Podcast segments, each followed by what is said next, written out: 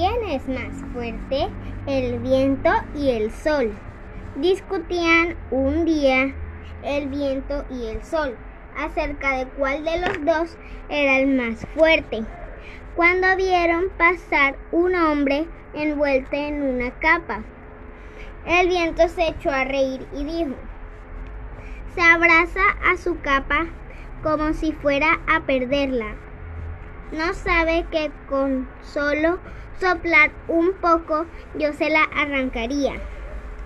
El sol entonces le propuso ver quién de los dos podía quitarle la capa.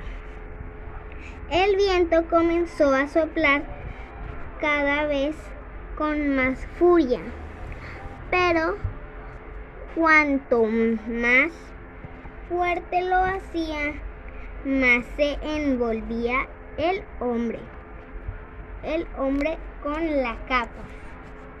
Por fin el viento se calmó y se declaró por vencido. Y entonces salió de entre las nubes y se comenzó a entibiar suavemente la tierra y a acariciar al viajero con sus rayos. El hombre anduvo un poco y luego se sacó la capa y la colgó en su brazo.